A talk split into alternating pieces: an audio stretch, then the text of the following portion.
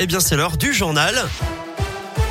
Et l'actu dans l'un et le Maconnais avec Colin Cotte. Salut Colin. Salut Eric, salut à tous. À la une de l'actualité, une semaine jour pour jour avant le réveillon de Noël, un nouveau conseil de défense sanitaire est prévu à 16h cet après-midi à l'Elysée.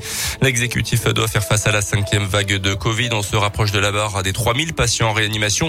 Il pourrait même être 4000 pendant les fêtes. Alors que pourrait décider le gouvernement Les détails avec vous, Léa Dupérin. Alors, a priori, pas de nouvelles restrictions à prévoir, mais surtout une accélération de la campagne de vaccination. D'abord en ramenant le délai à trois mois au lieu de cinq pour recevoir sa dose de rappel et peut-être en ouvrant également la vaccination à tous les enfants dès l'âge de 5 ans dans les jours qui viennent.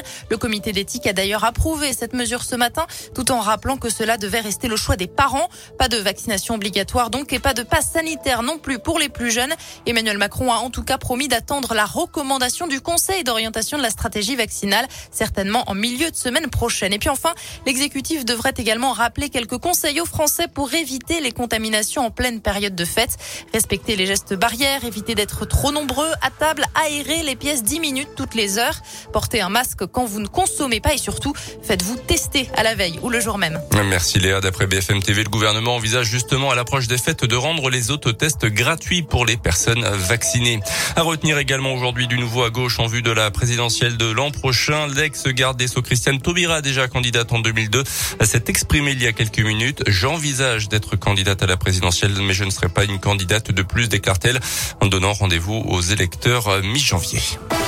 Dans l'actu, dans l'un, un jeune homme de 18 ans, tout juste titulaire du permis à l'origine de deux accidents de la route le mois dernier à Ambérieux, a déjà placé sous contrôle judiciaire pour des délits routiers lorsqu'il était mineur. Selon le progrès, il avait percuté le 14 novembre un véhicule en grillant la priorité à un carrefour, puis une seconde voiture percutée elle aussi dans les mêmes circonstances quelques instants plus tard.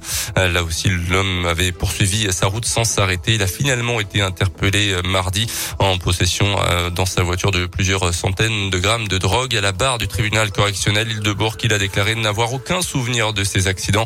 Il écope finalement d'un an de prison, dont huit mois avec sursis. Selon le progrès, il a été également maintenu en détention.